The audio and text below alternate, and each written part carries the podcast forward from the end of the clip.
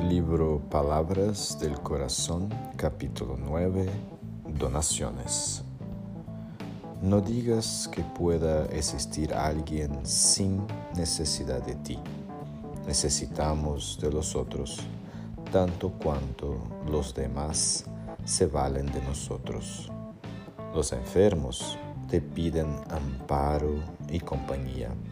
Los débiles te piden apoyo. Los tristes buscan en tu presencia esa o aquella migaja de alegría.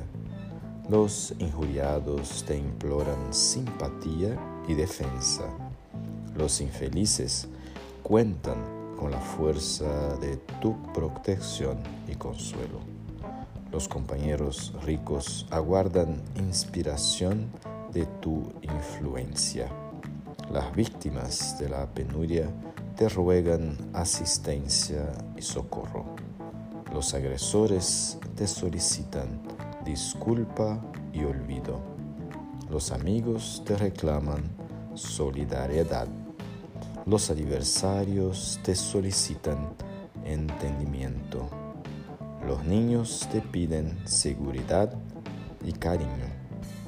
Con todos aquellos a los cuales puedas dar algo, de lo que tengas o algo de lo que seas, para que tus dádivas no se pierdan en la esterilidad de la incomprensión, no te olvides de envolverlas en tu amor y en embalaje de la paciencia.